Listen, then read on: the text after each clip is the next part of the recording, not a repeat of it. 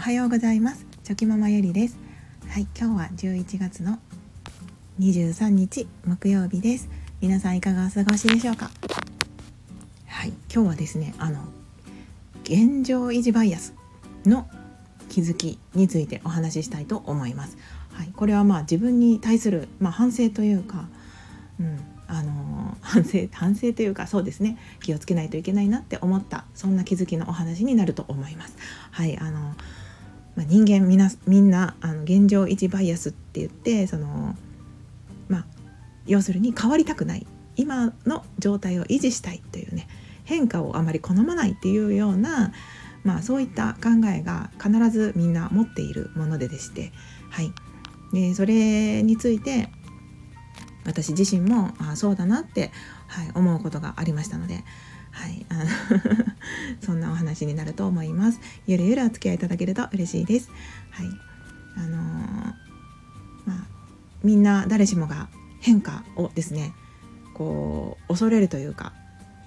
心のどこかで変化したくないという気持ちがあるみたいなんですね。はい、でそれをまあ、現状維持バイアスって言って現状を維持したいという気持ちが働いてしまう、まあ、それは無意識のところで働いてしまうっていうことなんですけれども、ねまあ、こういうことってこう自分はあなんか、まあ、人間ってそういうものだっていうのは分かってても、まあ、自分は別にそこまでそんなことないよなって思ってしまってたりとかするものってあると思うんですけど。まあでもいろんなところでそういう現状維持バイアスっていうのはあの関係してくるなっていうのをあの思っております。はい、最近自分の中で、まあ、ちょっともうそあの変化していかなきゃなって思うところがあってですね、はい、でそれについて、まあ、自分なりにいろいろとこう考えを詰めていってるとこなんですけれども、うん、でなんかその新しいことを始める時っていうのはもうとにかく何でもやってみてですね。はい。あのー何て言ったらいいですかね。こう準備しすぎて一歩が出ないっていうよりはもうとりあえず見切り発信でもいいからやってしまってこうやりながら修正していくっていう感じで私も、はい、何か新しいことをする時はやっていってたんですけどでその中でやり始めると最初時間がかかっていたことがこう回数を重ねていくうちにうんだんだんね勝手が分かってきてあとはそのどこが無駄かとか無駄じゃないかとかどういったところ改善すればいいかっていうのが最初のうちはたくさんありますので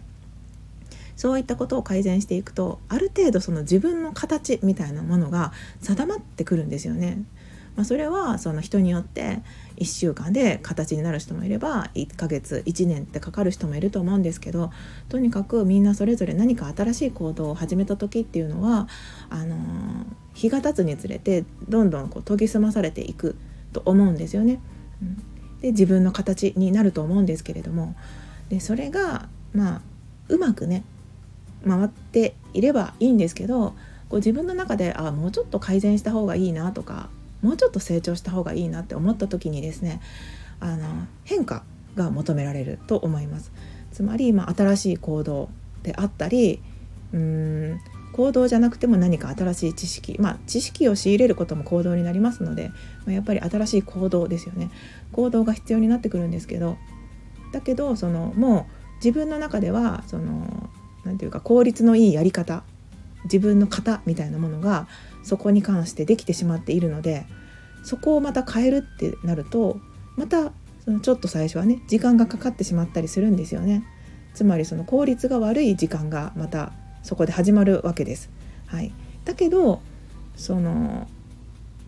ちょっとでも成功成長していこうと思ったらその居心地のいい場所とかやりやすい場所っていうのをこう変えていってですね変化させていってあのどんどんどんどん自分のその何て言うかスペースを広げていくみたいな、まあ、陣地であったらその陣地をちょっとずつ広げていくイメージであの成長していった方がやっぱりいいかなって思うので、うん、その時にそういった自分の今までのやり方とかうーんそうですね。変化をこうちょっと面倒くさがってしまうような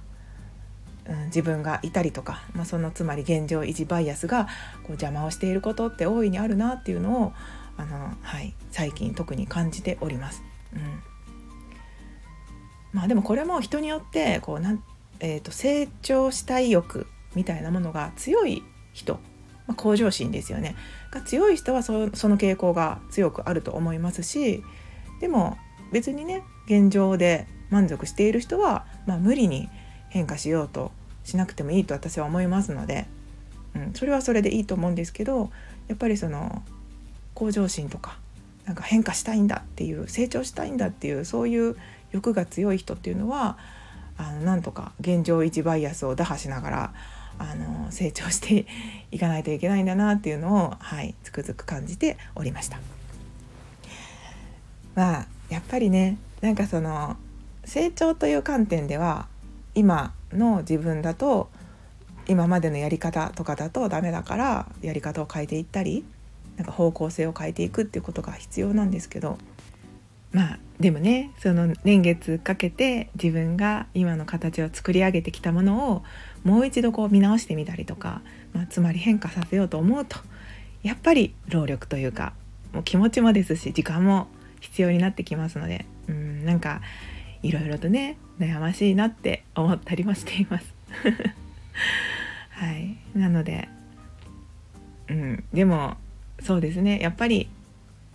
変化させた方がいい部分と変化させなくてもいい部分とっていうのはやっぱりあると思いますので、うん、まあ自分が今見ているものが変化が必要だなと少しでも思うのであればやっぱり少しずつ行動をね起こしていかなければいかないいけないなっていうふうにも感じます。うん、ねえなんかその現状維持バイアスって厄介ですよね本当に。はい まあでもやっぱりその変化を恐れている気持ちがそういう現状維持バイアスに関わってきますのであのやっぱりそもそもその変化っていうのは恐れるものではないっていうことをあのもう一度ね考え直すことも必要ですよね。はい、なんか変化することでもちろん何かうまくいかない時期とかもちろん失敗することもたくさんあるでしょうしだけどその失敗とかって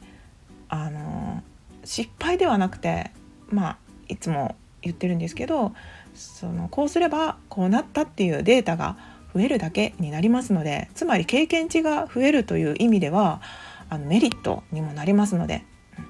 でいろんな経験をすればするほどそういった、うん、判断とか、うん、そういう選択のをしなければいけない時もですね感性が研ぎ澄まされていってますので、まあ、直感的なものであのいい選択ができたりすることにもつながっていきますのでなんかその変化を恐れるよりは変化することのメリットを考えないと考えないとというか考えた方がいいですよね。はい、今喋りながらそう改めて思いました。なのでなんかその変化しないことのデメ変化しないことのメリットを考えるより変化することのメリットをたくさんたくさん考えて自分をね自分のお尻を叩いてですね。はいあのー、いろいろと、うん、行動していけたらいいなっていうふうに思いました。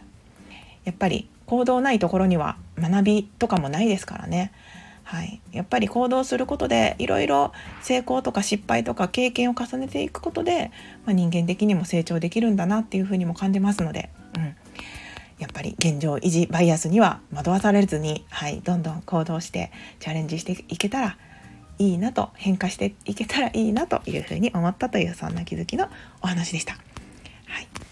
ということで今日も最後までお聴きくださいまして本当にありがとうございました。今日もぼちぼちやっていきましょう。ではまた明日。